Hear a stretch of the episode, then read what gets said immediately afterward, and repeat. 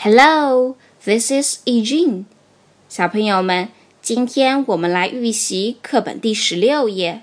Please turn to page sixteen. Do a survey.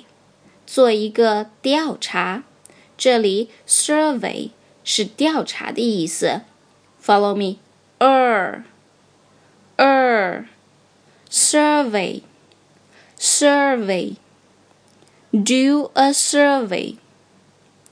Do a survey. Kitty 正在做一个调查，先来听听录音吧。 Do a survey. 1. Can you draw? No, I can't. 2. What can you do? I can sing. 3. Can you skip? No, I can't. 4. Can you ride a bicycle? Yes, I can. 嗯，Kitty 在 do a survey 做调查的过程中，填写了一张表格。第一个调查对象 Alice 的情况已经填写好了，然后应该是 Peter。小朋友们，你们能不能根据对话来填一填呢？首先是 name 姓名的下面填写 Peter。P E T E R Peter，嗯，He can't skip，所以在 skip 一栏中打叉。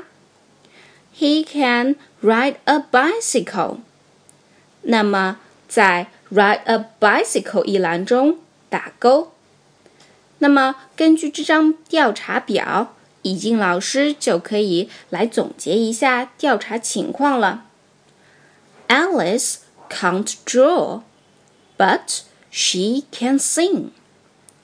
小朋友们，你们有没有注意到，刚才我用 but 但是这个词来连接了描述 Alice 的两句话？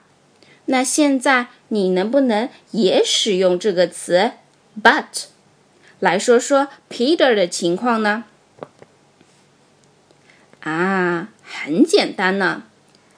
Peter can't skip, but he can ride a bicycle. 现在你们已经了解了 Alice 和 Peter 的情况了， 不妨用十六页最下面的句式去给你的爸爸妈妈。或者爷爷奶奶们做一次调查吧，别忘了把调查结果记录在表格中哦。小朋友们，咱们下期再见啦，See you。